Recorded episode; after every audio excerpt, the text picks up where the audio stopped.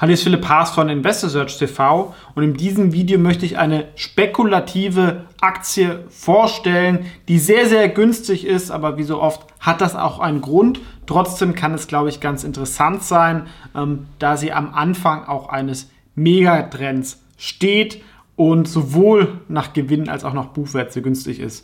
Es handelt sich um Daco New Energy. Das ist ein weltweit führender Produzent von ähm, Polysilizium und auch ähm, Silicon Wavern. Also das wird vor allem in der Solarindustrie benutzt. Und das steht da ganz am Anfang an der Wertschöpfungskette. Das heißt, ähm, die ganzen Solarmodule brauchen das und wenn da die Preise explodieren, dann gehen da die Margen auch ein bisschen runter und sie verdienen in diesem doch sehr, sehr zyklischen Geschäft sehr, sehr gut.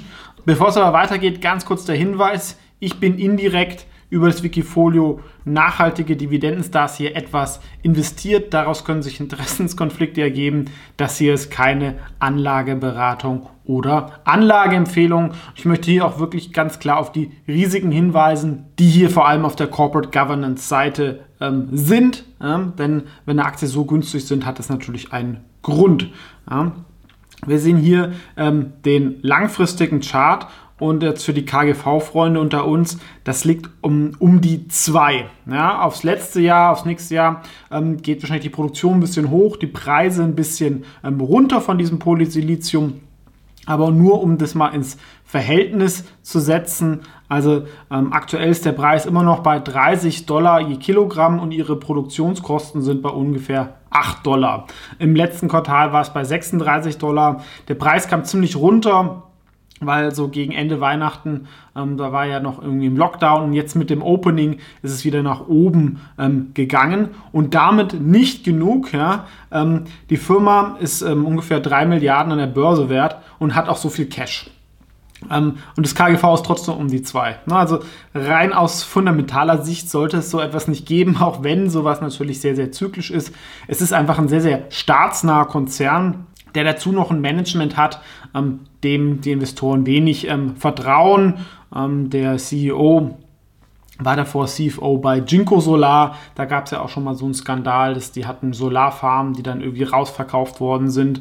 Ähm, dann davor auch bei Chinwan Real Estate, war auch so eine börsengelistete Immobilienfirma.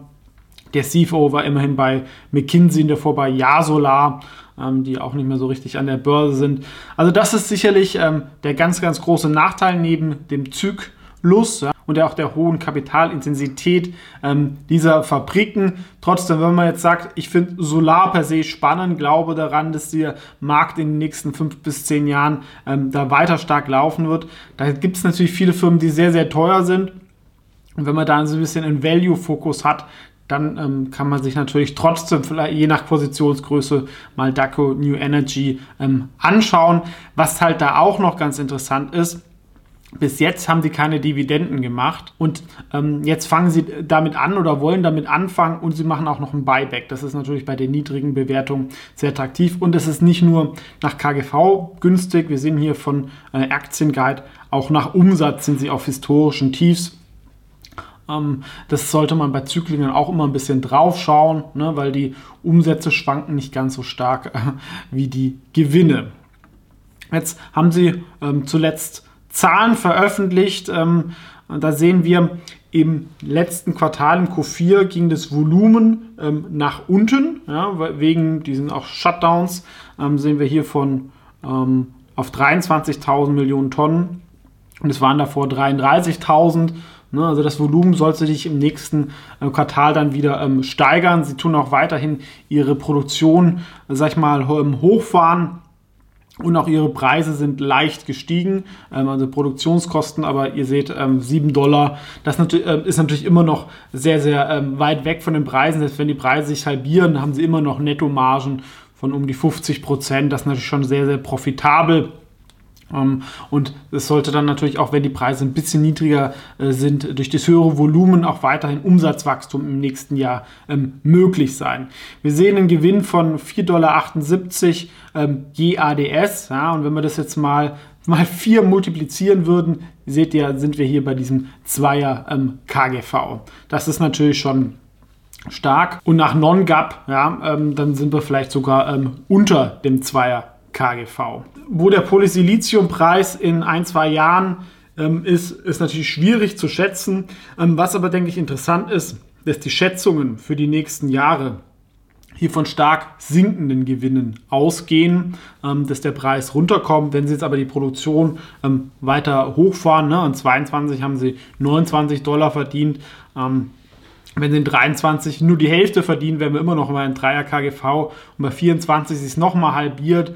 Ähm, wenn jetzt die Solarindustrie boomt, ja, und es dauert natürlich immer so ein bisschen, äh, bis das hochgefahren wird, per se ist es natürlich ein bisschen auch eine ähm, Commodity.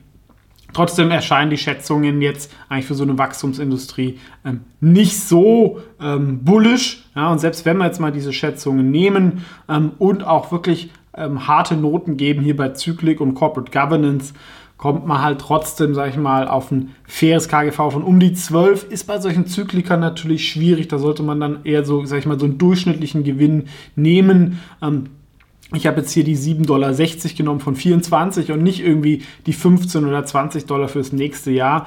Ähm, da kommen wir auf einen 6er KGV und trotzdem auch noch auf eine Verdoppelung. Und da sind jetzt, sage ich mal, diese ganzen Maßnahmen wie Dividende und Buyback, ja, die sie aus diesem 3 Milliarden Casher noch machen können, nicht drin. Ne? Also von der Seite ist es auf den ersten Blick ein No-Brainer. Auf der zweiten Blick verstehe ich natürlich auch, hier gibt es Red Flags, mit sowas will ich ähm, nichts zu tun haben. Ja? Und bei mir ist ja normalerweise auch so der Fall, ähm, ich möchte zumindest in Firmen investieren, die Bewertung über 7,0, also leicht überdurchschnittlich sind.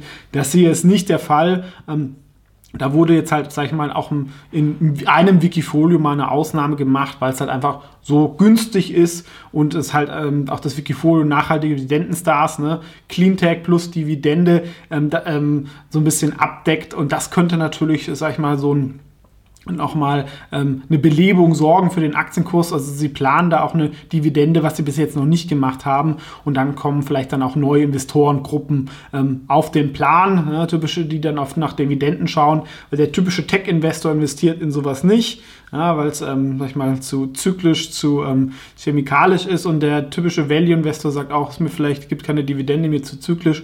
Ähm, das könnte dann mit der Dividende sich ändern. Aber wie gesagt, ein hochspekulatives Investment, was natürlich aber bei Erfolg dann auch ähm, sich gut entwickeln kann, wenn Sie da mal die Shareholder im Blick haben. Und wenn wir auf den langfristigen Chart schauen, darf man auch nicht vergessen, immerhin seit 2018 hat die Aktie sich trotzdem vervierfacht.